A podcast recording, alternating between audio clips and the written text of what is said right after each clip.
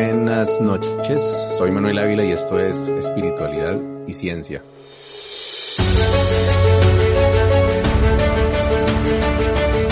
En la noche de hoy tengo un invitado muy especial.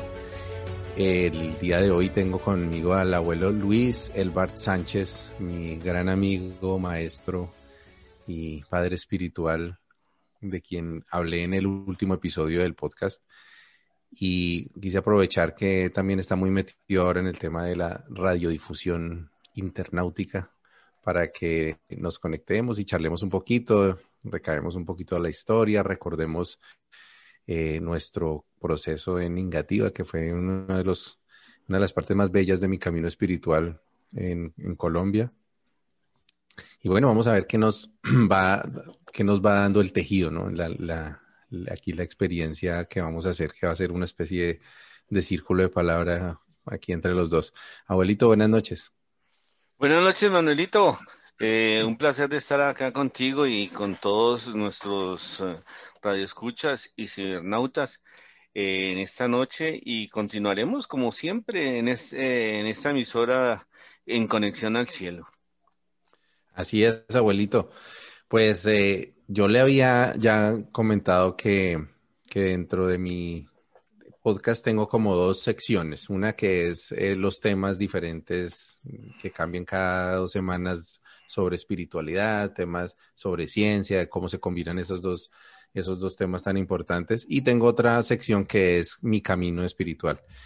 Y entonces allí he venido narrando desde, mi, desde la historia de mi padre y mi madre la niñez, las primeros, los primeros pinos que hice yo dentro de la espiritualidad, mi trasegar en la, el catolicismo y, otros, y otros saberes hasta que llegué a la ancestralidad y por ahí vamos. Entonces, no había tocado todavía el tema de, de nuestro encuentro y de nuestro proceso porque estaba como enfocado en toda la parte de pueblo-nación, Muiscachicha, que fue donde nos conocimos su merced yo, que también es otra de las cosas que le agradezco ese proceso de habernos eh, conectado a, su merced y a mí y, con otras personas que han sido también grandes amigos y, compañeros de este camino desde entonces.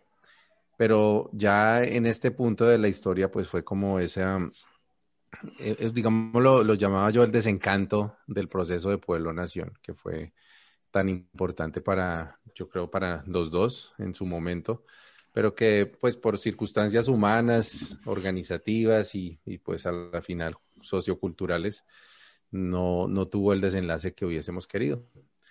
Entonces, después ahí es donde ya mm, empiezo a enfocarme más en, en nuestro, en nuestro proyecto de, de, hacer una comunidad en negativa.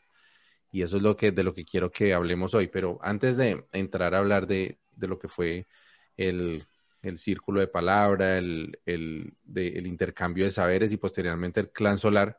Me gustaría aprovechar también para conocer más al abuelito, porque de, esas cosas que uno no, se detiene a veces como a, preguntar eh, un poco la historia de las personas queridas y tan cercanas ya. Y ahorita escribiendo, escribiendo este episodio pasado, pues me di cuenta que había como muchas cosas que yo no tenía muy claras. Entonces, bueno, voy a empezar por, por, por preguntarle eh, por allá remontándose en, su infancia, en su juventud, ¿dónde encuentra las raíces de, su llamado espiritual, de, hacer como, de como investigar, de conocer, de, despertar como la conciencia y cómo fue ese proceso por allá en, esos años mozos? Buenas noches a todos nuevamente. Eh, bueno, eh, la verdad es que Ahí son, eso es algo que es heredado. Es algo que viene, por un lado, por mi padre, una parte. Pues él estuvo en la selva, eh, él nació en, el Valle del Cauca, en San Pedro, pero él se va muy joven, muy niño, sobre los 14 años se va y va al sur. Y obviamente lo más cercano que tiene uno es ahí Popayán, Y después llega y comienza a, meterse por la selva hacia Mocoa y, y para allá, al Amazonas.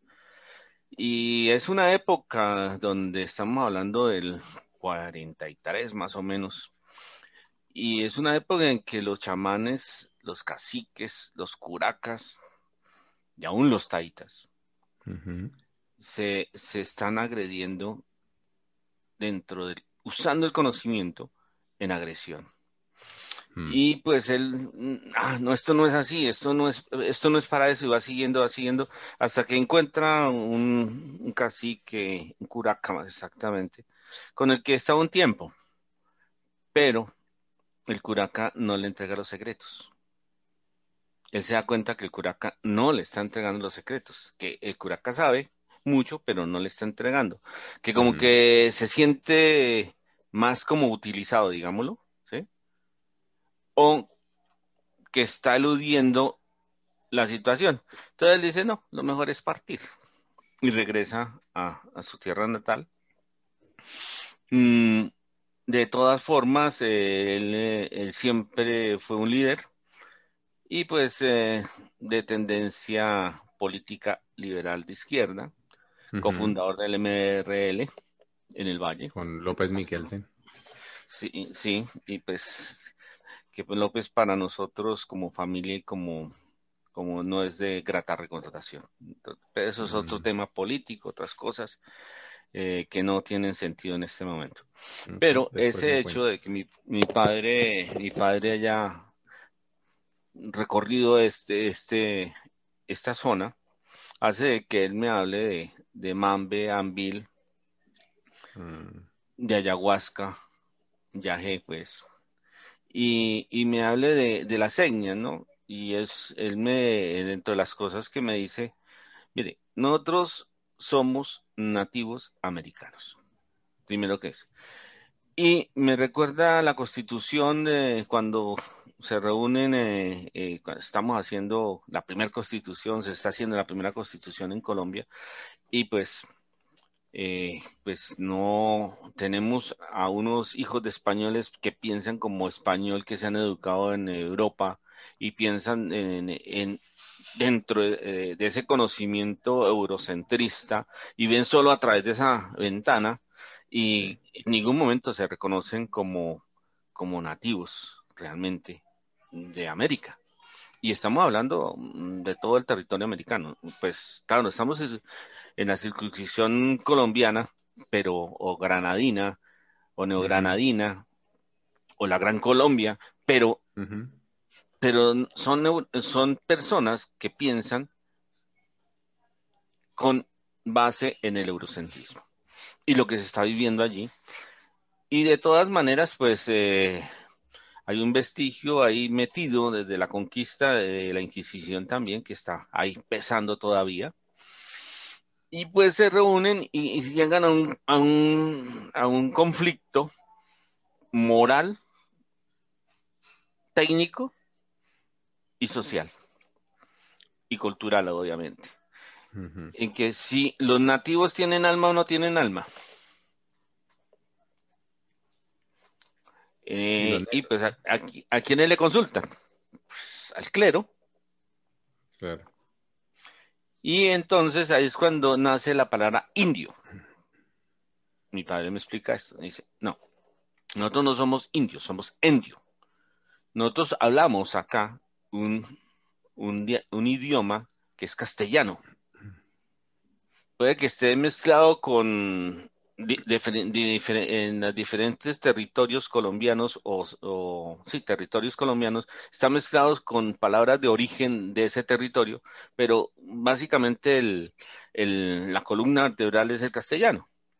Entonces, en castellano la palabra in significa sin. Sin Dios sin Dios, sin Dios, sin Dios. Como indiscreto, indebido. Sí, exactamente.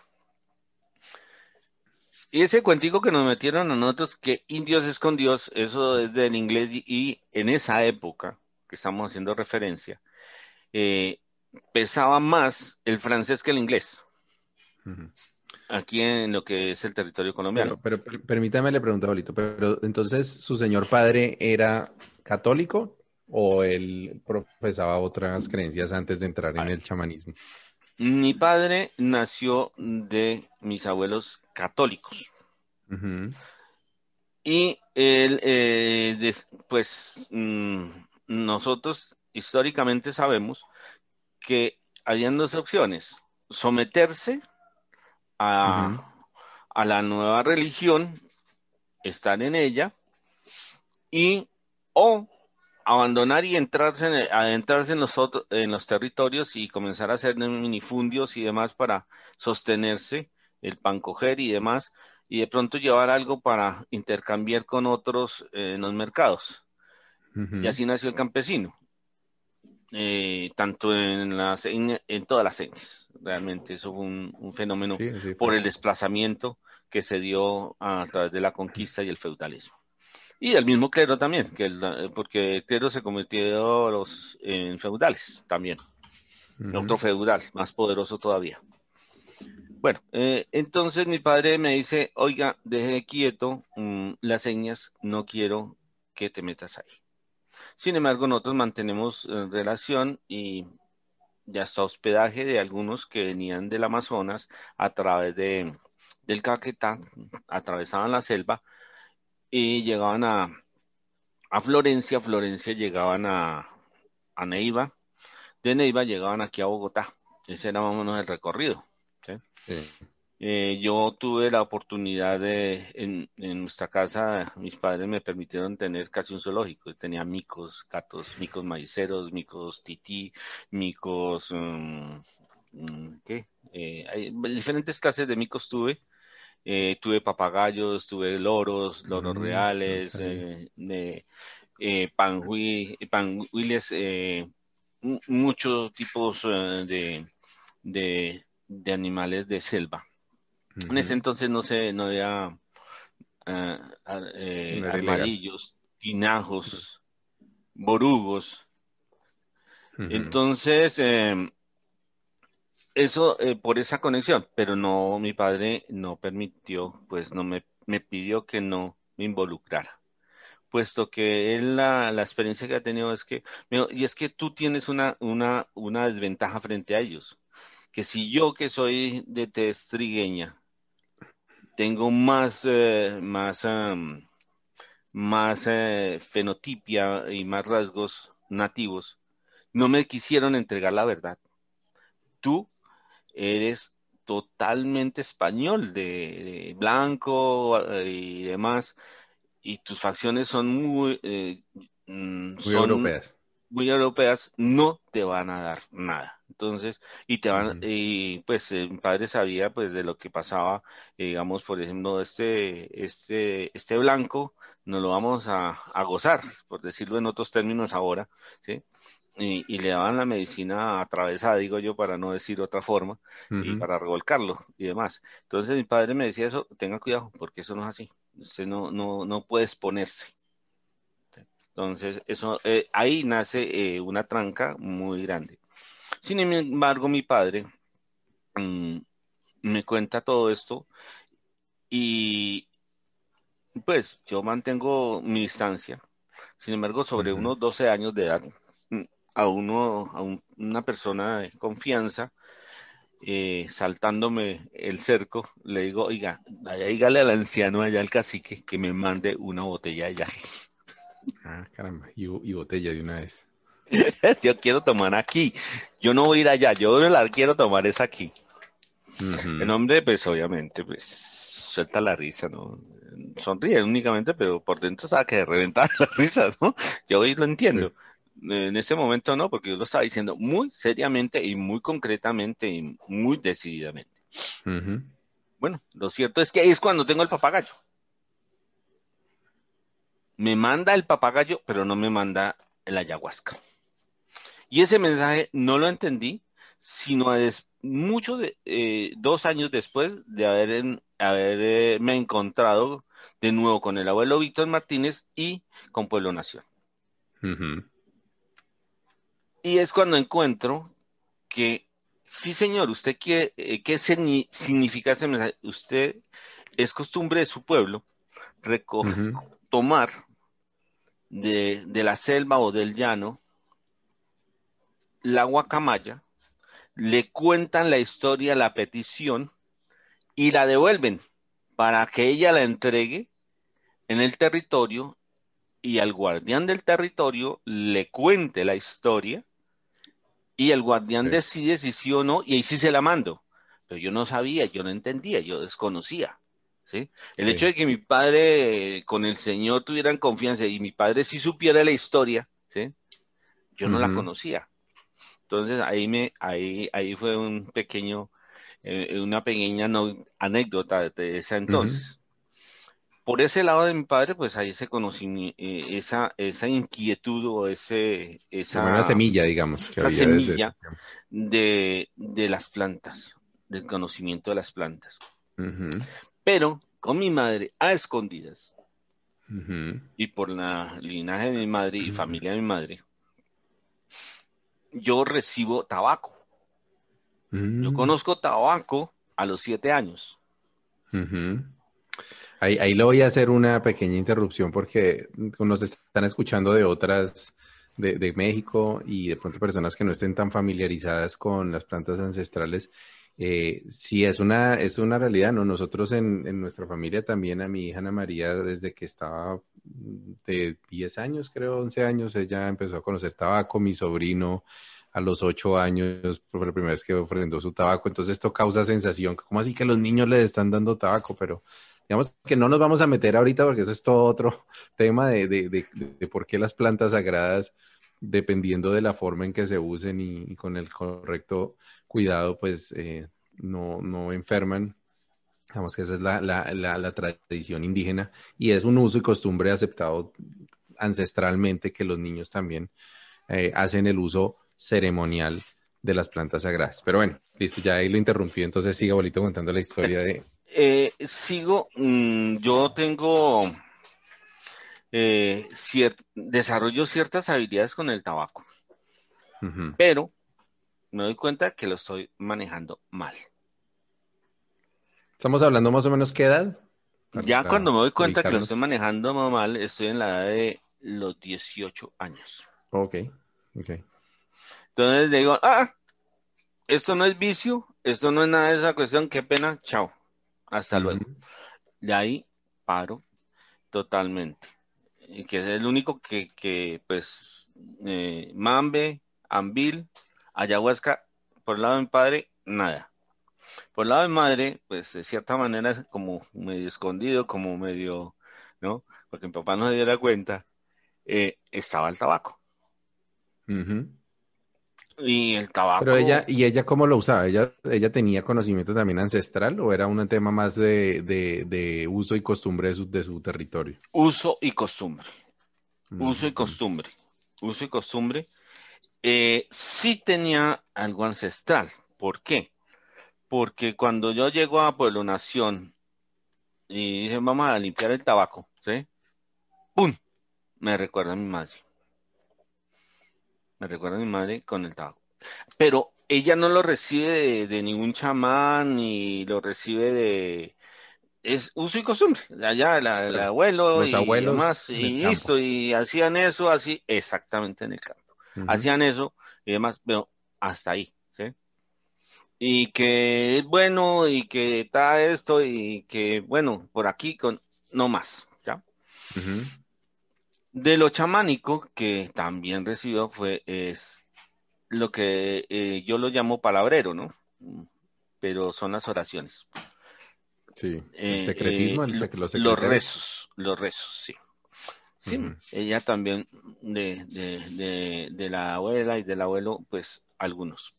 De ellos, mm, yo nunca los, los escribí ni nada de eso, solo, solo conservo de, de esa tradición, solo conservo uno de, de protección. Solo conservo uno de protección.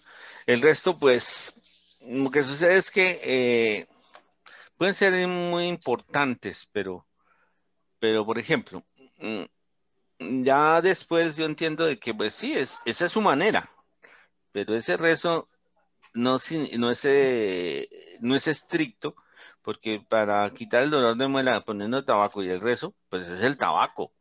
Y, y el rezo lo que estoy es pidiendo al espíritu de tabaco. Entonces yo lo hago a mi manera, no a la manera de mi abuelo o mi abuela. Claro. Entonces comienzo eh, eh, a como que, esa es otra cuestión mm, que podremos hablar otro día, las lealtades. ¿sí? Yo comienzo intuitivamente, sin ser consciente, a tener lealtad con mi padre, con mi madre, pero a mi manera. Entonces, con mi papá soy leal y, me, alejo y no sé cuánto, pero yo sigo con la cuestión de que cómo voy a saltar la cerca, pero de tal manera que llevo, soy leal a las sugerencias y a las em, al consejo y los peligros que hay allí, que mi padre me dice. Entonces, ¿cómo me salto la cerca sin caer en los peligros que no caiga en, eh, en la total desobediencia? ¿Sí? sino que no soy obediente y no hago caso de quedarme fuera de las señas, pero ¿cómo hago caso en el sentido de cómo me salto los peligros? ¿Cómo me salto y llego al punto? ¿Sí? Pero no, no me desligo de, de, ese proceso de lealtad familiar. Sí, no, eso, eso sí es muy característico de su merced. le gusta, es, ya le he visto que se le ha ganado sus regaños de los taitas y de los abuelos, pero siempre en últimas, como que ven que, que, es parte de su personalidad y que es también parte de la forma en la que logra también lo que el abuelito logra. Y en últimas confían en usted, ¿no? le dan la confianza, digamos, para que se, para que se pase un poquito de la, se, agarre un poquito del codo. Bueno, entonces, eh, eso mismo, eso mismo, pues, eh, de cierta manera, eh, lo experimenta mi madre también, igualmente. Ella me, mm, pues, con mi madre es un poco más fuerte, porque ella es, pues, toda esta cuestión de mis abuelos, de, sus rezos, de, sus, de su forma estructurada y dogmática. Ancestral, sí. Mm, estructurada y dogmática, ¿por qué? Porque pues nos, mm, nos mm, aceptamos, o mi linaje aceptó el, cristianismo, y también se aceptó esa parte dogmática. Esa, esa situación de que eso dice el libro y ahí se queda y si usted no puede cambiar nada. ¿sí? Entonces, ah, y esto dice la Sagrada Madre Iglesia y no puede cambiar nada. ¿sí? Usted no puede opinar mm, ni nada, ni nada, ni preguntar nada. Entonces, ahí es cuando, mm, pues no pregunto, no digo nada, pero digo, mmm, espere a ver, yo miro por otro lado. Sí, bueno, porque, porque ahí donde quería preguntarle yo, de todas maneras, pues el abuelito siempre ha tenido una, un amplio bagaje y conocimiento de la Biblia, escrituras, angiología, temas que son tradicionalmente relacionados con pues, las religiones judio-cristianas. Entonces, eso parte de ahí, era como, como parte de esa formación dogmática que, su merced recibió, eh, o también en algún momento su merced aceptó eso como, como propio. Eh, bueno, está ahí, está ahí la parte de mi madre, pero es que mi padre es, eh, mi padre es, mi padre es, mi padre. Entonces, es una genialidad. Entonces, obviamente, estoy estudiando en colegios católicos, de forma matiz católico, hasta que... Ah, no, eh, sí, matiz católico, sí, podemos redondar, eh, redondearlo ahí, hasta cuando llego a ser hasta segundo bachillerato. Para tercero bachillerato me dice, usted jovencito, usted ya está grandecito. Y usted ya tiene más de siete años. Ya conoció los católicos, ya conoció lo que dicen ellos, lo que está ahí. Ahora usted se va para un colegio adventista y va a conocer qué dicen ellos. Va a conocer lo que dicen ellos. O sea, de una vez me dio direccionado. Usted no va a discutir lo que digan ellos. Va a conocer lo que dicen ellos. De una vez me, me, dejó, me dejó ahí. Bueno, entonces no, me fui. ya, esa fue la, la, opción. Bueno, ah, eh, tercero, cuarto. En quinto bachillerato me dice, ya conoció los católicos. Ya se informó de los evangélicos y ya tiene cómo comparar. Pero eso no es suficiente. Eh, la Universidad Libre tiene un colegio. En ese momento la Universidad Libre vive un proceso interesante y se ve un proceso interesante aquí en Colombia, eh, de tal manera que la Libre se divide en la línea dura, marxista, y la línea blanda. Entonces queda la sede de Engativá, que es la línea blanda, y la sede de la cesta, que es la línea dura. Y me mm, manda para la línea cesta, me manda la cesta a terminar bachillerato. Y obviamente oigo el discurso del opio del pueblo, de las religiones, oigo todas estas cuestiones y demás, y, y comienza, pues, son una serie de cuestionamientos, ¿no? Una serie de cuestionamientos que, que se van dando, pero que a la vez lo van formando. Pero por otro lado, mi padre eh, es un hombre que tiene eh, amistad con judíos musulmanes también. Mm. Judíos musulmanes, ¿cómo Judíos y musulmanes, no, judíos ah, y musulmanes. No, no, no, perdón, disculpe. Eh, judíos y musulmanes. Entonces, um, me presentó a fulana del señor Heinstein, es judío, ta, ta, ta, ta, ta, ta. Entonces, bueno, hay intercambio de conversación y demás. Vea, ese señor es de tan, tan, es musulmán, tra, tra, tra. Bueno. Entonces, eso me da cierto. Ah, bueno, y llego a, a, a, eh, con los adventistas, pero con los adventistas llegamos, formamos, ahí llegan también judíos. y, y, llegan mm, protestantes de otras ramas y estamos los católicos. Y ahí comienzan a, eh, un aprendizaje del respeto al concepto y a la ideología del otro. Ahí. Importante. Ni hago, eh, y yo me mantengo como, sí, en relación con todos, pero me mantengo como alejado. Estoy observando a los católicos, observo a los evangélicos de las diferentes ramas y a los hebreos. Y digo, bueno, ¿cómo es? cómo es este, este movimiento y qué es. Entonces, em, eso hace de que entremos a tener unas conversaciones en lo que nos une a todos, que es, mm, ahora digo Madre, Padre Dios, en ese entonces decía Dios, ¿sí? Y no, había, no, no tocamos para nada ni, ni a la Virgen María, ni tocábamos a Jesús. Cuando estábamos, las, las tres representaciones estábamos ahí, mm, mm, no se tocaba eso. Y ahí, ahí Ahí comenzó a, eh, comencé a entender el ecumenismo, pero práctico, no como un término, sino como práctico de vivencia. Y ahí me, ahí, hoy digo, Padre Madre Dios en su sabiduría, a través de este varón, quien fue mi padre, comenzó a prepararme para llegar a un círculo de palabra. Ahí pues, unas formas, eh, no, pues genialidad de, de, mi padre, pero de unas formas que, que era más obediencia y eran palabras cortas, ¿no? Tan, sin explicaciones muy profusas. Sí. Sino esto es esto, esto así, ya no pragmático y concreto, ¿sí? Y vaya, vívalo y experimentelo y, ahí sí llene, llene los vacíos que tiene ese cuadrito. Píntelo, termine de dibujarlo. Yo le doy el cuadrito y el lienzo y más o menos las rayas principales de lo que va a salir. Pero usted es el que tiene que descubrir qué es, el, qué es la imagen que va a salir al final. Entonces, eh, eh, es, como la, la, la, la forma de, de, guiarme mi padre entonces, entonces viene, viene el, el, mayor también, siembra ahí también la semilla del círculo de palabra y, ya vemos entonces cómo el, había un trasfondo cristiano y, luego también esta parte ecuménica que se descubrió en la universidad, como en esos intercambios de saberes. Entonces yo ahí ya veo como unas raíces de, de varias de las cosas que hicimos luego en, en, en Ingativa con el intercambio de saberes, el círculo de palabra, la medicina.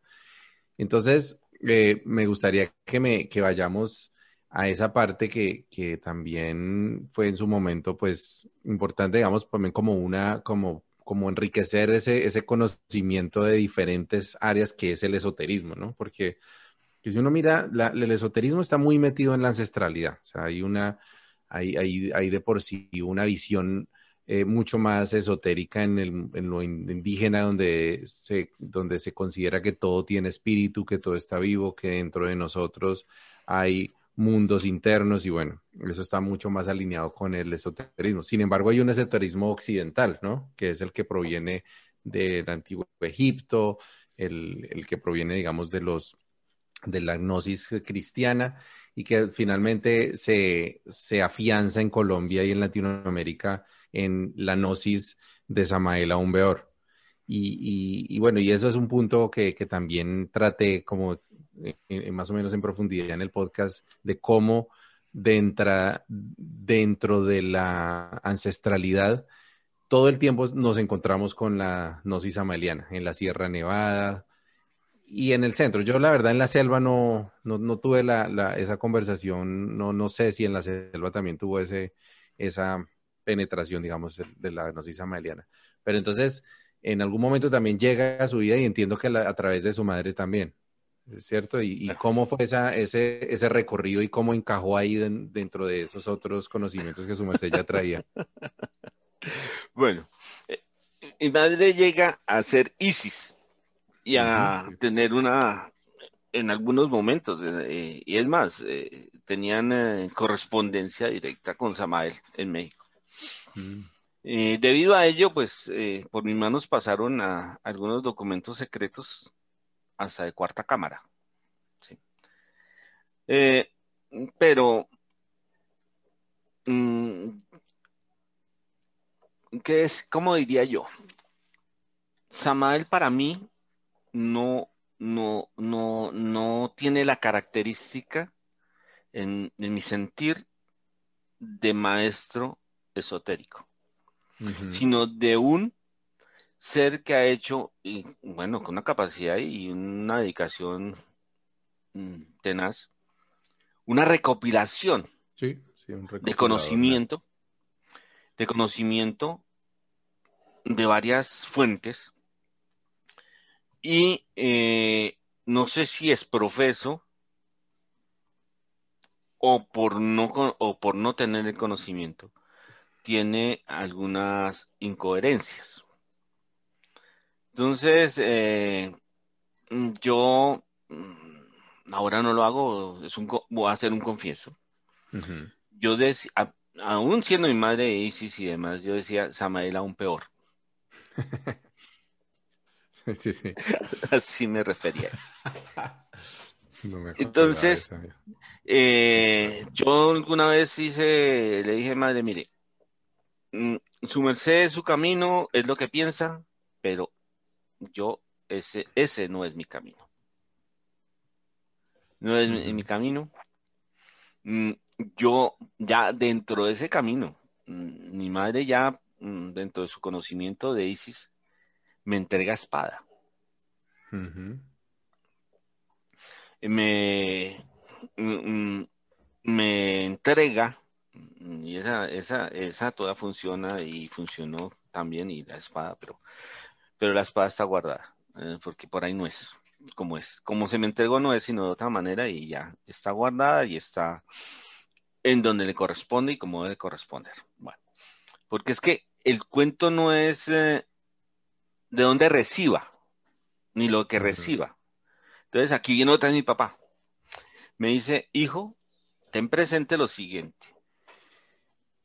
Tú puedes usar lo que el mundo llama mal o lo malo para el bien. Mm. Se te quedan las llaves encerradas de tu carro. Y sabes que hay un jalador de carros Mm. Ahí le dice, oiga, venga, hágame esto porque el niño que está dentro se me va a asfixiar con, las, eh, con este, esta temperatura alta y las puertas y las ventanas cerradas. Venga, ayúdeme. Y así salvas el niño. Y estás haciendo uso de algo que es malo para la sociedad, algo que es señalado de malo. Pero, hijo, nunca, bajo ninguna circunstancia, ninguna excusa, puedes usar lo bueno para lo malo. Mm. Entonces, eso, que vino de Samael, ¿qué importa? Por esa línea me vino la espada, venga, bienvenida, pero no para hacer lo que se dice que se debe hacer allá, sino cómo eso lo uso para el bien. Entonces, pero bueno, pero, pero ahí nuevamente le pregunto, pero entonces, eh, digamos, bueno, su señora madre llega a, estar pues como en ese nivel de, dentro de la gnosis, pero eh, entendería que, que, que, su papá no, él no, no, no. le convenció nunca el nunca. gnóstico. Nunca. Mi padre, eh, pues, por esa experiencia que él tiene, ¿sí? Claro. Entonces él dice, eso no, no me, no me huele, no me huele, no me huele, ¿sí? Él dice, no me huele. Sin embargo, pues, que viva la experiencia, que conozca, que aprenda, ¿sí? Pero no me huele. Pero entonces, sin embargo, su merced iba a, participó en ceremonias, en, no, talleres, nada. Nada. Pero sí mantenía informado. Algunos los miré, algunos los miré o algunos sí los leí, eh, pero no. No, no, no, porque eh, hay cosas, por ejemplo, eh, dice en alguna parte, dice que cuando están en la magia sexual y demás, entonces que tiene que con el dedo por esta mm. nariz y sale por la otra y después para jalar por la otra, entonces se resta para que y los mantras, ¿no? Y, los mantras, bueno, allí vengan los mantras. Pero es que una cosa, eh, yo estoy muy joven, soy un muchacho de 16, 17 años, y digo, no, pero con este, con este cuentico, y con, pues yo más o menos he tenido vitalidad. con este cuentico y con todo esto, esto no me sirve para, para disfrutar mi juventud, sino para destruirla. Sí. Entonces digo, no, no, no, esta a mí no me sirve. Ese es un pensamiento, una, una expresión personal. No, no estoy diciendo que es, vuelvo y digo, recibí la espada, no me interesa si viene de bien o regular o excelente o no, es para hacer el bien. Sí, claro. De ahí la importancia que siempre en la música es cuál es la intención. Y en las señas eh, es cuál es la intención, ¿para qué? ¿Sí? ¿Para qué vas a, para qué recibes esto? ¿Para qué? ¿Para hacer eh, travesuras? ¿Para hacer qué? o para, hacer la obra. Para engrandecer el ego, para... Sí, para lo que sea. Entonces, mm, eh, no, y todos, eh, en todo sitio hay, obviamente, si este hombre recopiló información, ahí hay verdades. Ahí hay cosas que, que, que se, se, pueden usar para bien, obviamente. Mm, por ejemplo, la herbología de este hombre, un poquito sucinta, recortada, pero, pero ayuda, ayuda. hay muchas cosas, no, no, puede uno decir que... Eh, que, todo sea mentira o que todo sea error. Entonces, del esoterismo, hay, hay una situación donde, donde también marca mi padre, y es que mi padre, él dice, él cree en un Dios, ¿sí? Obviamente cree en Cristo, cree en el Espíritu, cree en, María de una forma diferente, no como la católica, María en una forma diferente. Entonces, él, me habla, me, dice de un Cristo diferente, me habla de un Cristo diferente, y él me dice, me hace una situación donde me pone a pensar, no para que lo resuelva, sino me dice, una cosa es Jesús, otra es Cristo. Hasta ahí. Hasta ahí me dice. Sí. Pero me dice, eso digo yo. Ahora verifíquelo. Entonces, pero ya después cuando yo entro en todo este proceso, y entonces ya encuentro que son tres cosas diferentes. Una Jesús, Jesús Cristo y otra Cristo. Bueno, pero tú me preguntabas mm, de, eh, bueno, esta parte esotérica, yo mantengo el criterio de que el esoterismo nuestro, occidental, digámoslo, es Cristo. Si el Cristo no está ahí, no hay nada. Eso me lo deja como marcadito mi padre. Mi madre también, pero ella se confunde con todo porque Samael también habla del Cristo. Sí. Entonces ella, ella, se, ella se, se, confunde con todo esto y sobre todo que la maravillan ciertas manifestaciones de poder. Sí, es que es la, parte como psíquica, ¿no? Que los gnósticos son muy centrados en eso. Entonces, yo tengo la oportunidad de conocer eh, personajes, por ejemplo, que, que hacían esto, ¿sí? En, en, esa época existían unos, muebles metálicos que llamaban muebles Palmira.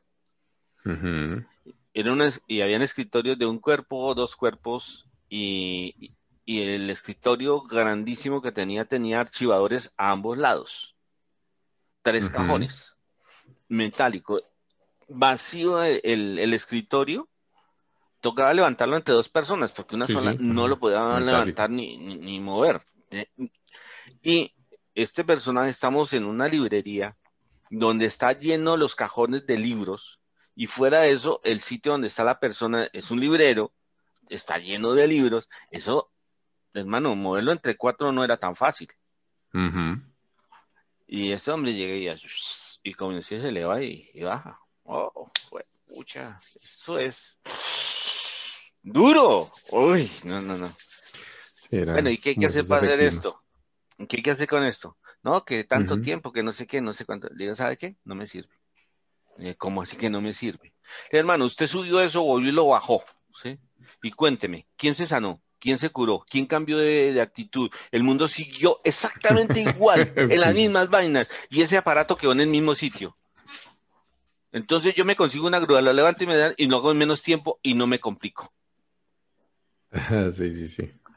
Entonces, muy, muy cierto. No, no se pudo, no se pudo. Por ahí no me comieron. Me encuentro otro. Es que, es que yo, bueno, cuéntelo otro y ahorita. me encuentro otro, el tipo hermano, yo no, yo desconfiado. Eh, bien vendado, eso de como tres vendas le puse. Y verifiqué las vendas y todo. El tipo se sube a un automóvil, lo conduce por el lugar y vuelve y lo estaciona perfectamente.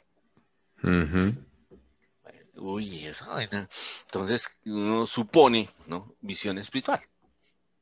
¿Qué hay que hacer? Tan, tan, tan, tan. Y vuelva a la misma, eh, la misma reflexión. Bueno, este man dio la vuelta, hizo todo esto. ¿Quién se curó? ¿Quién se sanó? El mundo siguió igual, todo siguió igual y seguimos en el mismo cuento. Entonces, ¿qué? De esto no sirve. Esto no está haciendo nada. Exacto. Exacto. Yo creo que, yo creo que su merced con, con eso ha descrito perfectamente la diferencia entre lo que sería el psiquismo y la espiritualidad. Y es que, se confunde mucho, o sea, que se confunden los poderes psíquicos que la gente quiere tener de clarividencia, de clariaudiencia, de omnipresencia, de, todo esto que llaman los, los ginas, las, o sea, yo creo que también he escuchado muchas de esas cosas, pero ¿dónde está la esencia de eso? O sea, ¿eso en qué le está construyendo como persona? ¿O le, está dando más felicidad o le está ayudando a, otros a ser más felices? Pues no. Y mira, eh, eh, yo aquí me voy a meter en otro, en otro cuento. ¿Por qué no, no, no participé? ¿Por qué no eso? Detalles. Uno, eh, no recuerdo el nombre, pero sí recuerdo que estaba ubicado en, en el barrio Gran América un centro gnóstico. En ese centro gnóstico eh, se hizo una experiencia de magia sexual grupal, donde las parejas hicieron relaciones y demás en presencia de dos maestros o maestras, no sé, eh, maestro y maestro, o solo maestro, no sé, maestro y su esposa, o no sé cómo sería, realmente porque no estuve allá, pero tengo la información. Y eran más de 15 parejas. Entonces, yo le salto a mi madre con esta cuestión, me dice que es que es mal entendía las enseñanzas del maestro.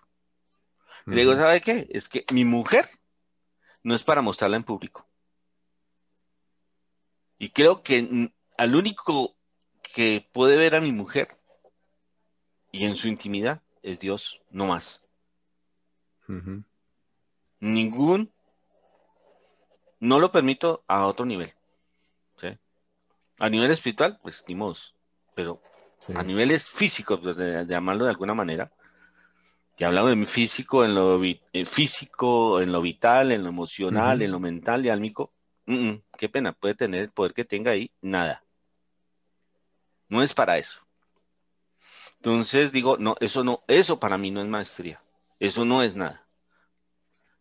Lo, eso es otro camino, eso es otra cosa. Y pues hay otros detalles que encuentro ahí donde yo, ah, bueno, y lo otro es que hago, pues por esa relación yo hago un seguimiento de observación sobre muchos, encuentro más de uno con patologías sexuales, psicosexuales. Y yo le, y de uno de esos casos, le digo, mire, ahí está lo que yo digo, mire, ahí es. Entonces mi madre asume sanarlo porque dice que es que ha estado mal orientado, que, que pues no están siguiendo las enseñanzas, que Samael está un poco enfermo, pero saltando ya esta cuestión y no metiéndonos más en eso Samael, Samael sí participa, y ahí sí voy a darte el, el renglón, es participa en un encuentro que se hace en México, eh, donde va la representante de la GFU latinoamericanos, el Gurú Estrada, por ejemplo. Van representantes de todo, de, todo el esoterismo americano que tienen cierta jerarquía, renombre y reconocimiento. Ellos llegan a la conclusión de que hay que despertar los dioses americanos. Sí, sí, recuerdo esa palabra. Entonces, de ahí se desprende maíz, que está reflejado en la música en Ráquira. maíz, estamos hablando de una organización, ¿no? Que tenía como nombre Maíz, como una sigla. Con ese. Y con ese, sí. Y se desprende, pues, lo que conocimos nosotros después como Pueblo Nación. Correcto. Ahora, es, eh, esa permeabilización que logran la gnosis es porque eh, logran mm, una cantidad de, expansión increíble. es que eh, la expansión, la gnosis llegó a tener dominio en el Senado de la República. Tuvo mm. cooperativa, tuvo iglesia también. Mm. Mario Moreno era Gnóstico, ¿no? Gnóstico. Mario Moreno Cantinflas, muy amigo de Samael, aún veo. Exacto. Mm, y él financió muchas cosas. Y aquí, es más, tuvieron cooperativa. Y, en México que nos están escuchando fue bastante importante en México. Creo que todavía en México hay muchas iglesias gnósticas y se encuentran anuncios. Ahora, pues no puedo decir que, todos los gnósticos están así basados, ¿no? Porque volvemos al punto anterior donde decía, hombre, no importa de dónde venga, si mi intención y, mi, y el uso que hago y mi costumbre de uso y hábito de uso es el correcto. Hago, hago la corrección. Entonces, pues obviamente, pues, como dije, había un conocimiento porque lo extrajo de, de la India, de, de de, de todas partes. y, hay otra, y hay otra cosa eh, que decía, eh, mi desconfianza con los mamos, porque yo mm. tengo con un mamo y le, le hago, una, mm, hago una petición al mamo de un conocimiento que no, que no, pues, eh, que ya no sé si lo resolví o no lo resolví, no sé. Pues no, por eso no lo voy a comentar qué es, pero es un conocimiento y yo llego y le digo al mamo, yo quiero esto. Mi mamá me dice, no, se lo entrego. Le digo, bueno, no, no es porque me lo entregue, sino quiero saber la razón por qué no me lo entrega, no más. No, no es para que me lo entregue, sino quiero mm, que me dé la satisfacción de saber el motivo. usted me dice, oiga, yo no le doy carne a usted porque usted todavía no tiene un aparato digestivo, tiene seis meses y todavía no tiene un aparato digestivo para asimilarlo, yo sé, entiendo y comprendo.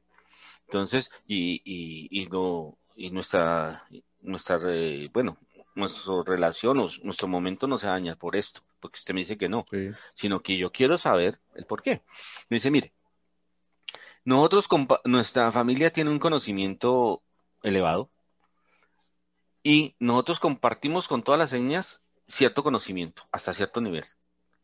Con nuestra propia etnia, hasta cierto nivel nuestro mm. clan hasta cierto nivel, pero en nuestra familia es este conocimiento que usted me está pidiendo. Y eso es un, usted no mm. pertenece a mi familia, no es mi sangre, no le puedo entregar ese conocimiento. Entonces, ahí recordé de nuevo las palabras de mi padre, que no te van a dar el conocimiento. Sí, sí, sí. Bueno, entonces, cumplió. pero, ¿por qué esta relación? Parece que estoy diciendo otras cosas que es que eh, hay un maestro, Mamo, en la gnosis. Y por eso es que entra a, la, a la Sierra Nevada, a los Tairona, este conocimiento. Raúl. Ah, Raúl, el del Hercobulus, el que hablaba de... Sí. Del Hercobulus. Y allá en, y en la sierra, que yo también lo comenté en el, en, el podcast, también hay eso, ahí todavía amamos, y entiendo que quedó muy dividida la sierra porque hay muchos que consideran que Samael era un charlatán y un, y un fanático, pero otros, eh, pero había otros que, que no, pues que lo consideraron un maestro y un, y un mamo muy elevado. Entonces, creo que entre esos estaban los que conocimos. Los, mamos que nos entregaron Poporo creo que eran samaerianos. Y esa, esa es otra cosa. Eh, yo alguna vez hablo con Lorenzo y me dice, pues como eh, dice Lorenzo, pues como ellos a mí me dijeron que, que ellos eh, conocían la magia sexual, conocían el AZF, pues estaban hechos, no era que sino entregarles. Claro. Sí, ellos tenían algo similar, ¿no? Sí, entonces pues eh, eso es como, como, la, como el proceso mm, esotérico. Ahora, dentro del proceso, eh, bueno, mm, yo le, eh, ¿qué? Esto está largo. Es que casi hablar todos tus podcasts. Sí, no, tranquilo. La, parte del, de, de, de conocimiento pues, eh, de, del cristianismo, hablamos de cristianismo. Es que cuando estoy con los adventistas, tengo la oportunidad de recibir cátedra de una mujer adventista, obviamente, pero que se haya hecho máster en religiones comparadas. Mm, no había escuchado eso. Y esta mujer me pone dos o tres cositas en el dedo que me ponen a ver la cosa de cierta manera y entender cosas como estas. El esoterismo tiene un fundamento hebreo. Y los hebreos no entregan tampoco su conocimiento real y profundo a los goín. Recuerdo a mi padre, otra vez. Sí. Entonces, digo, ¿el esoterismo qué? Estamos siendo manipulados. Nos dejan conocer ciertas cosas, pero para podernos manejar. Sí. Y nos dejan en la fenomenología de ese conocimiento. En el fenómeno de que yo conozco todo esto para tener dinero, para tener del mundo. Y yo vivo muy bien en el mundo. ¿Y qué, cómo estoy en el espíritu? ¿Cómo voy en el espíritu? Bueno, vamos a hacernos aquí un saltico para antes de, hacer un pequeño corte para unos anuncios. Eh, pero, pero antes de eso le iba a preguntar, bueno, porque ya recorrimos como toda esa parte, pero en la parte católica me, queda haciendo falta esa partecita interesante de que de la iglesia antigua. Ah, este señor. No, a mí no, no, pues no lo digo porque, pues por razones de que no, no, no, no darme algo así que dicen volumen, ¿no? Darme ego. Pues ahí yo recibo formación con, los adventistas, estuve con los católicos. Mm, mm, eh, tengo ese sentido cristiano. Y mm, algún día llego a, a, la librería de Israel Rojas. La persona que atiende es tenemos una empatía bonita y me dice, llegó este libro. Yo miro el, título del libro y, y, descompongo mentalmente las letras y el mensaje del título del libro.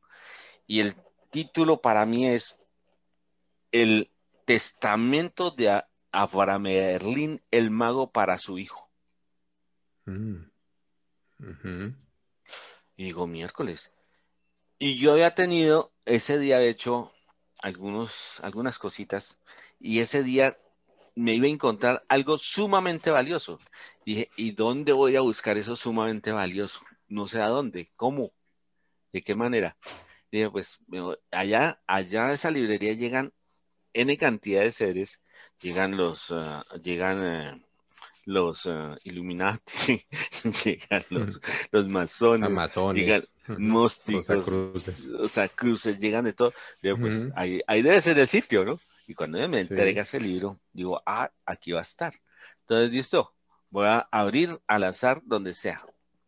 Y entonces encuentro un, un parágrafo donde dice, hijo, si madre, padre Dios, bueno, ahí dice Dios, hubiese querido que fueras evangélico, hubieras nacido en una familia evangélica.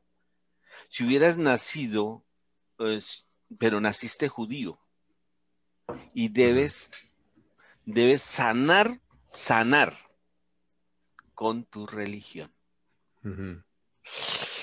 Pequeño lío. Nací en católicos. ¿Cómo sano? ¿Cómo sano ese, e, e, ese punto? Bueno, pasa el tiempo, pasan, eh, eh, pasan algunas cosas y yo, mm, pues yo pongo en el espíritu la situación, bueno, sí, de acuerdo, voy a sanarlo, acepto. Eh, sí, yo sé que, que, he estado hasta en apostasía con, con la iglesia,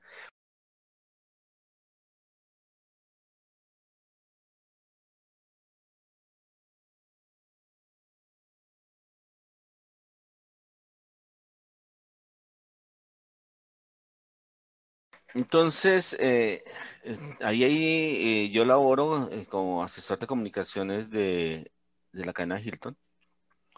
Y en algún momento debo entrar a una habitación y encuentro que allí está quien era la maestra espiritual de Piero. Mm. Y pues, uy, yo me doy cuenta que es cristiana. Que el Cristo es su maestro, a pesar de que es hindú. Veo yo ciertas cosas allí, yo no toco nada, ni, sino veo, leo lo que veo allí sin tocar nada. Y yo salgo de allí, llamo a la secretaria que quiero una entrevista con ella. Me dice, sí, tan pronto haya la posibilidad, porque ella tiene una agenda apretada y, y dentro de la agenda que ella tiene para Colombia y para Bogotá específicamente, está copada. Pero si hay alguna, yo le comento a ella y si hay alguna oportunidad le digo. Listo, quedamos en eso, me pareció bien. Sin embargo, mm, yo llego por ahí 5 o 6 de la tarde, voy a dirigirme a, uno de los pisos de, del hotel para verificar algún fenómeno o falla de comunicaciones que hay en una habitación y ella desciende del ascensor en ese momento nos abrazamos, nos miramos a los ojos y esa fue la única, el único diálogo que tuve con ella. Posteriormente regresó y ya me encuentro con Piero y en una sesión de, labor de, de, de psicoyoga y demás, y demás, pero mm, estoy como observador. Sí. Y ese, entiendo ciertas cosas, me retiro se da también allí que llega, hay un local donde lo, lo arriendan para, para una joyería. Obviamente hay que poner, establecer comunicaciones con el hotel y para afuera y, y, la parte de, de los datáfonos y toda esta cuestión. Entonces yo voy y me encuentro con dos mujeres que son cristianas, de origen católico, pero son cristianas. No son católicas de, de, de, pues sí van a la iglesia y todo, pero están a otro nivel. Y están viviendo su vida no desde el dogma, sino desde el esoterismo cristiano. Y ellas tienen un amigo que es un obispo. Ahí nos reuníamos a dialogar y llegó el obispo y nos comenzamos, comenzamos a dialogar y comenzamos a verificar el, algunas partes del texto desde mi concepto, desde lo que yo he vivido y, entiendo, y me dijo, oiga, ¿y usted nunca ha pensado en ser sacerdote? Le dije, sí, pero como soy casado, tengo hijos, me dijo, no, es que yo pertenezco a la iglesia de los, de los obispos mendicantes de Holanda, antiguos católicos. Y aquí se aceptan mm, sacerdotes casados. Le digo, pero es que ya estoy muy hecho. Ya no. dice, no, es una vocación tardía, eso no tiene inconveniente. Entonces eh, me dice, lo que le falta para preparar es muy poco. Venga. Entonces yo hago, hago, comienzo a hacer el diaconado con él. Participo y lo acompaño en exorcismos. Mm. Mm, conozco esa área, pues no, lo, no la practico, no es por ahí. Eh, pero dice, no, pero es que Jesús expulsó, sí, expulsó. Pero no los, no los expulsó del plano, de este plano, los mandó a los de los cerdos. ¿Sí? Sí. Bueno, los cerdos después se fueron al abismo, pero. Sí, pero, pero no, de, de todas maneras, eh, eh, la cuestión es que los cerdos se van al abismo no porque Jesús los mande al abismo. Ah, no, ellos salieron a correr. No, fueron esos piscos que, que no estaban no les gustó el sitio donde los ubicaron y, y, buscaron el sitio que le correspondía y ahí se ganaron otra cosa mm. diferente. Pero no es que Jesús los haya mandado allá, es ojo, ojo con esa parte, porque es que eh, esas son las malas interpretaciones que tenemos del texto. Suponemos que Jesús lo hizo y que también lo mandó. No, allá no, eso es su posición. lo, lo concreto que dice fueron hasta los cerdos está ahí. De ahí para adelante se dieron otras cosas que no dependían del orden que estaba estableciendo, eh, en, el orden que está estableciendo Jesús ahí, porque le estaba dando cabida, pero en el sitio que les corresponde. Es orden. ¿sí? La autoridad viene del orden. Bueno, entonces, eh, es precisamente eso, hay que saber el orden. Si lo saco de aquí, ¿dónde lo va a poner? ¿Qué voy a hacer con eso? Ese conocimiento es el que se debe tener también. Y esa es la pregunta. Entonces, ¿qué hace, qué hace el catolicismo? No, pues yo no sé el orden de esto, pero entonces el, que ordene Padre Madre de Dios y venga San Miguel, San Rafael, San Gabriel, San Luriel y Azrael y colóquenlo en el sitio donde es. esa, es la salida. Bueno, pero bueno, eso es otro paseo, otro conocimiento. Y ahí, eh, ahí, ahí va pegado a Los Ángeles, como tú me acabas de decir. Bueno. Yo me ordeno sacerdote. Pero mi visión del sacerdocio, del sacerdocio no es la visión que tiene el catolicismo. Porque el sacerdote, más que otra cosa, la ordenanza del linaje de Melquisedec en Cristo, en los apóstoles, es clara curen, enseñen, sanen y liberen. Cuando le dice saquen espíritu, liberen. Sí. Entonces, ¿dónde está ese proceso en, el, en las organizaciones religiosas de curar ese pequeño espacio que es enseñar y que es orden?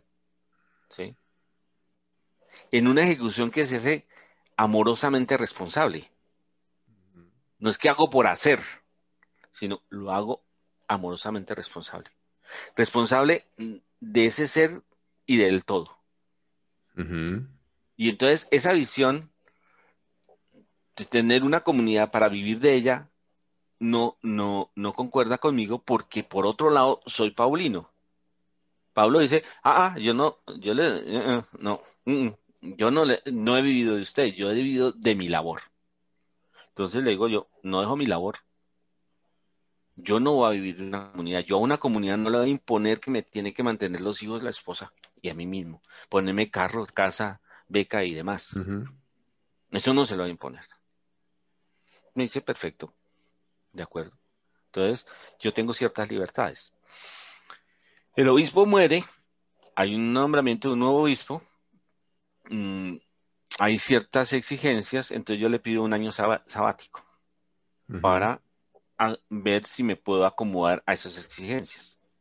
Ese año sabático nunca sigue en curso. y sigue en curso.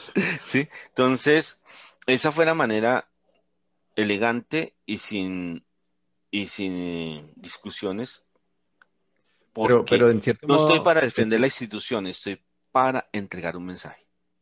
E, en cierto modo, ese ordenamiento, de todas maneras, desde el espíritu y desde el cosmos es válido. Y, su merced ha ejercido como sacerdote en, eso, ¿no? En, ayudar, en curar, en guiar, en, ser luz también para una comunidad. Es que ese sí es el sacerdote. Ese sí es el sacerdocio. Y el sacerdocio, el mayor sacerdocio, lo expresa María. No es ni Pablo ni es Pedro, es María. Y María hace absolutamente todo de manera que no se nota.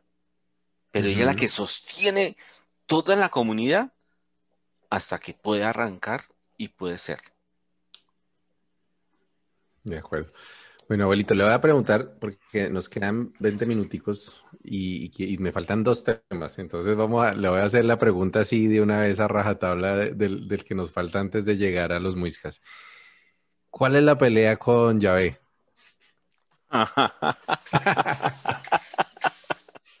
bueno, eh, resulta de que mm, yo miro mis rasgos físicos y miro mm, mis... Eh, mis afinidades con el pueblo hebreo. Y, y en mis relaciones eh, laborales eh, y demás, siempre que he estado con judíos, me ha ido muy bien. Yo no tengo queja del pueblo judío, no tengo ninguna queja. Pero desde siempre, eh, siempre tenía esa cuestión de que yo miraba en el texto Jehová Yahvé y yo decía Dios, pero no decía ni el uno ni el otro.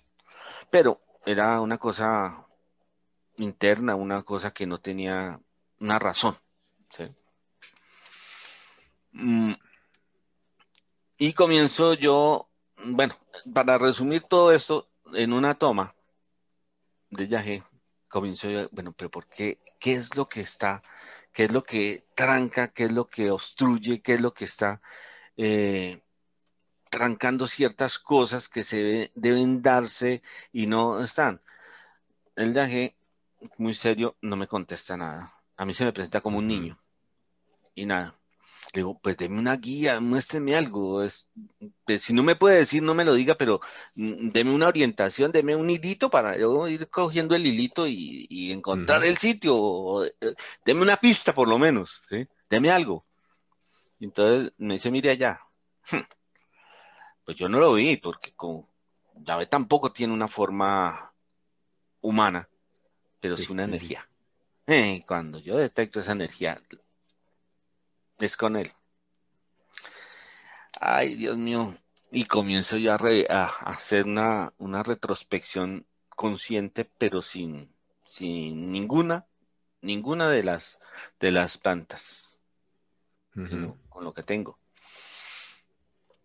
Y dele, y dele, nada. Y dele, pero nada. ¿Cómo, ¿Cómo es esta cuestión? Entonces ya llega un momento en que me encuentro en que, ah, eh, digo yo, o yo estuve, no, yo estuve en contra del proceso de llave.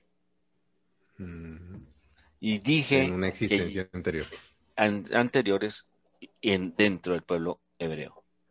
Él no es Dios.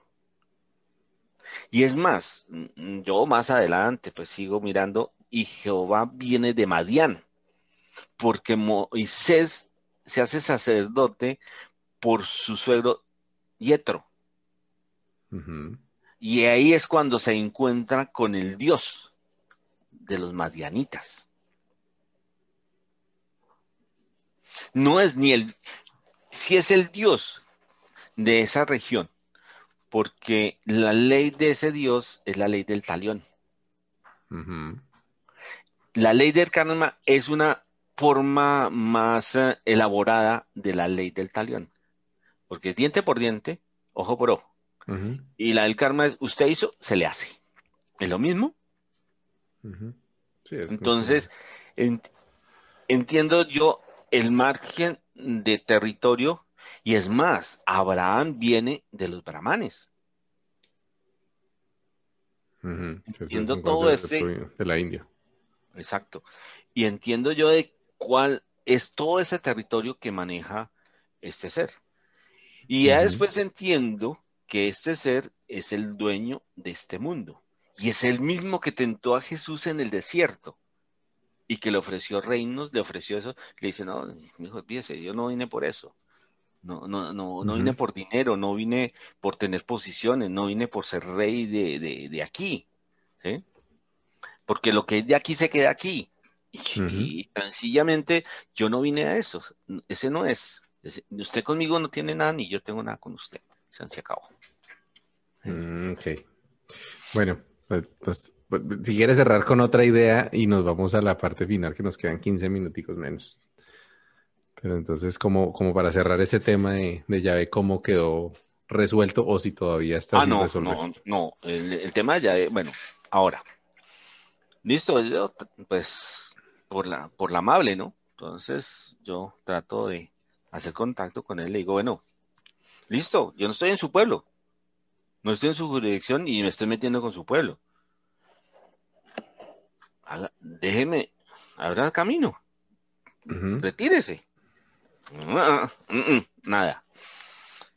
Sigo yo con eso. Bueno, no puede, no puedo. Entonces llega una situación que es que me dice, ahí sí ya mm, no estoy con la planta de tabaco, pero el tabaco llega. Y me aclara y me dice, oiga, es que es una jerarquía. Y usted no es de esa misma jerarquía tiene que haber un intermediario de esa misma jerarquía. Ya. Para hacer es, esa, ese proceso debe ser un intermediario de la misma jerarquía. Pero obviamente de la misma jerarquía, pero de, el otro nivel. Que lo represente a su merced. Sí, que me represente, pero del nivel que corresponde. ¿sí? No del nivel de él. Sí. El mismo nivel en jerarquía, pero digámoslo, de, de la columna espiritual y no de, o no de la ley del talión no, sino de la ley de la misericordia. Ah, pongámoslo más así, más fácil. Entonces, a ley de misericordia es más fácil por la ley de misericordia, espere. ¿Y quién es el misericordioso? A ese nivel. Y entonces me encuentro con Ganecha.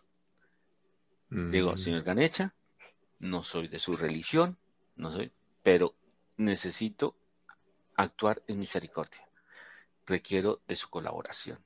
Necesito esto, esto, esto, porque pasó esto, esto, esto. Y hay que cumplir los sueños y propósitos de Padre, Madre Dios. Y Él no puede seguir impidiéndolos.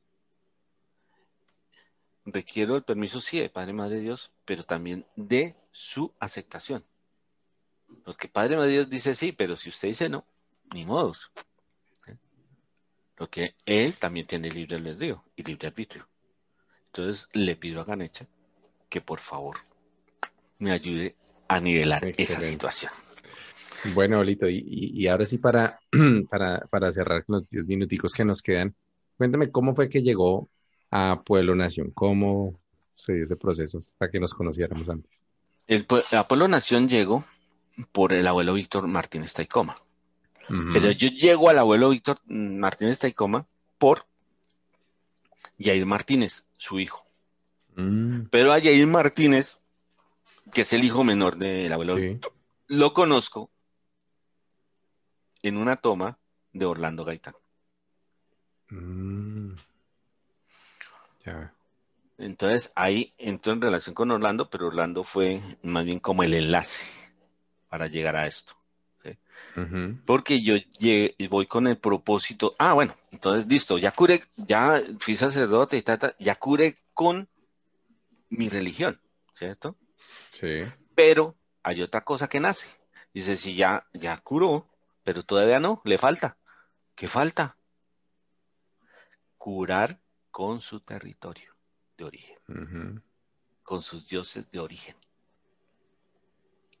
Mm, y entonces yo voy a esa toma llevando esa intención, sanar con el territorio, con los dioses de origen. Y ahí me encuentro con Jair. Yo hablo con Jair, yo veo a un muchacho allá y lo veo mambiando. Digo, esto está interesante. Y fui y me le senté al pie. Le dije, ¿qué está haciendo? Me estoy mambiando. ¿Y qué es eso? Me dice, Ambil, ¿qué es eso? Mambe. Ay, mi papá me contó del mambe, del ambil, y, comenzamos a hablar. Y hablamos hasta de pusanga. es lo contrario. Lo contrario, la pusanga es como, como eh, eh, hay niveles, ¿no? Pero es como, como algo así como conquistar a las mujeres eh, con el uso de el misterio y el conocimiento. ¿sí? Ah, ok. Entonces hablamos de eso y además el chino se reía y dice, ¿dónde está Entonces, no, mi papá que me contó y estuvo por allá. Bueno, en fin. y entonces le digo, no, yo, yo, yo quiero a Billy Mambe, ya de eso. Entonces el chino me dice, pues, hablé con mi papá, pídaselo. Le digo, bueno, ¿y dónde lo consigo? Me dio el teléfono y cuando llegaba, y efectivamente lo llamé y ella le caía al abuelo y le dije, yo quiero Mambe y Ambil. Se quedó mirándome el abuelo y, pues claro, no me, la primera vez que me veía, y este porque de una vez está pidiendo Llega a pedir. llega a pedir de una vez. Mm. Él hace su consulta ya interna o no sé, en fin, duda, obviamente, es lógico que haya dudado. Y dice, que me dice, ¿y en que llevar? Yo no llevaba nada. No fue preparado. Entonces, en, en, pedacitos de bolsita plástica llevé a Billy Mambi. Ah, y ahí comenzamos con el anciano, estuvo unos días, un tiempo, mientras él estuvo acá. Mm. Y nos perdemos, yo me retiro de Orlando y nos perdemos por dos años con el abuelo. Mm. Hay una conferencia de Mariana Escribano en el planetario y llegó en hora anticipada porque yo he pensado que era a las 5, pero la conferencia es a las 7. Del planetario hasta mm, lugar de residencia en negativa, ir y volver se van a, las dos horas más o menos. Entonces dije, no se justifica, más bien me quedo por acá. Yo tenía en Billy Mambio, voy a Mambiar. Entonces, voy a buscar un sitio donde sentarme y demás. Y allá sentado veo hay un personaje que conozco que es un, eh, un discípulo del abuelo Víctor Martínez, César. Hola César, ¿qué más? ¿Qué, qué haces? No, que vine a la conferencia, yo creí que era a las 5. Lo mismo me pasó a mí. Yo no, pero que es a las 7. Entonces, ¿qué hacemos? No, pues mambiamos. Y comenzamos a mambiar. Y en eso sonó el teléfono. Que acaba de llegar el abuelo Víctor Martínez al Jardín Botánico a reinaugurar la maloca. Mm. Entonces, abuelo mata María Escribano. Nos vamos para allá. Entonces nos fuimos para, para Maloca a la reinauguración de la mano. Bueno, así pasa, estoy ahí, eh, mm, eh, Floren, eh, Floren, eh, Flores Miro está ahí también y me manda a preguntar el abuelo Víctor que yo qué, qué voy a hacer ahí en la maloca. Que si quiero ser cacique, que si quiero ser palabrero, que si quiero ser curaca, que si quiero ser danza, que, mm, que historias, que bueno, me manda a preguntar todo eso. Le digo, no, hermanito, yo estoy muy chiquitico, yo todavía no, no yo todavía, mire, saqué a Bill, mire, yo estoy chupando aquí todavía el seno de la madre. Eso no, eso todavía no he echado pierna como para caminar. Yo aquí vengo y caliento maloca eh, mientras se respete la palabra del anciano. Y me dice, oiga, perfecto, está bien, así es. Y así comenzó la situación. Y después ya llega mm, eh, Soagagua, luego llega Siguancisa. El abuelo me presenta y dice, mire, este señor es Muisca. Y ellos me entregan a mi vara inmediatamente.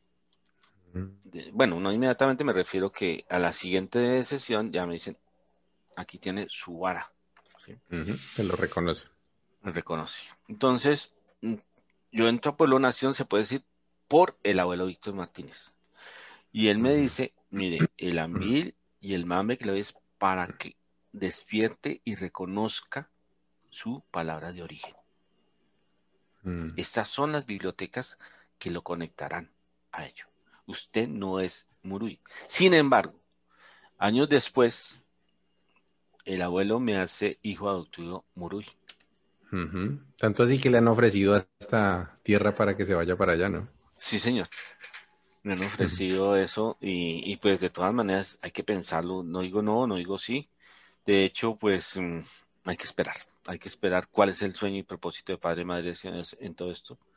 Yo digo que, que eso son mm, herramientas que le permiten a uno hacer la labor, suman en la labor. ¿Y cuándo se va a usar? No sé, pero ahí está. Y ahí se, seguirá teniendo. Y el abuelo es quien se encarga de, como lo dijiste tú, de enseñarme qué es el círculo de palabra. No con palabras, sino... ya cuando es que yo más o menos... Ah, bueno, pero me hace otras pruebas. Con tabaco. Porque el abuelo es, era abuelo de tabaco, entre otras cosas. Más que de yagé, era tabaco. Él lo presentaba en Anvil y, en, eh, en, la, en la totuma, líquido, para limpias, pero eran unas limpias señoras limpias. Eso eran, se tomaba la totuma tres mm. pasos y ahí quedaba, fundido, no había más. eso no, eso era, era, señor. Bueno, entonces él me dice, limpie la maloca. Y me dice, me dice, no, usted no le pone pensamiento al tabaco. Entonces, de ahí para adelante, Oscar, que yo aplicaba, no iba con mi pensamiento, no iba con mi deseo, con nada. Eso lo trabajas tú allá y eh, se desarrollan una serie de, enseñanzas a través del mismo tabaco, pero que el abuelo me entrega únicamente hasta ahí. Otro día eh, se pierden dos personas de Maloca en una toma que estamos haciendo secreta. y el abuelo me manda tabaco con César y dice, vaya y traiga a esas dos personas. Yo cojo el tabaco, hago todo el ritual, lo limpio, lo prendo, lo prendo y ta, ta, ta, ta. Y llego a la puerta de la maloca. Era una noche de así como ahora estamos en luna nueva y eso oscuro, hermano. Y digo, ¿y para dónde cojo? Esto es grande, ¿dónde los voy a buscar? Y pues hay luz, pero en los caminos, pero en los diferentes sitios eso va a estar oscuro, más oscuro. ¿Y cómo los veo? ¿Cómo los voy a localizar? ¿Y para qué lado salgo? Y comienzo a preguntarle todo eso al navaquito y a contarle cómo estoy en ese momento. Cuando de pronto a lo lejos, allá llevo dos bultos. Y yo me quedo ahí a los bultos y comienzo, claro, con, y con el tabaquito con encendido, pues hay lucecita, ¿no? En medio de esa noche se ve una lucecita. Ah, y ellos se orientaron. Y, ni el, el, tabaco los, los trajo. los trajo. Y entré con ellos. Lo, y, y, ah, y, César queda admirado y dice, oiga, ¿qué tiene usted con el tabaco, hermano? Porque si el abuelo lo ha mandado usted con el tabaco es por algo, usted tiene algo con el tabaco. Claro, yo venía desde atrás, pero, pero estaba mal orientado. Entonces yo había suspendido hasta que llegó el abuelo y me dijo cómo era, que no era, no era lo que a mí se me antojara, sino lo que el espíritu tenía para realizar, para que amaneciera en obra. No lo mío, sino lo del espíritu. Excelente. Bueno, abuelito, ya se nos está, se nos acabó el tiempo, mejor dicho, pero antes de cerrar, quiero agradecerle por, por estar aquí hoy en, en, este espacio, por compartir. También el otro día que compartimos eh, sobre el abuelo Nemequene fue muy bonito. A mí me alegra mucho que, que tengamos como esta oportunidad para que a pesar de la distancia podamos seguir conectados, cambiando, compartiendo, tejiendo.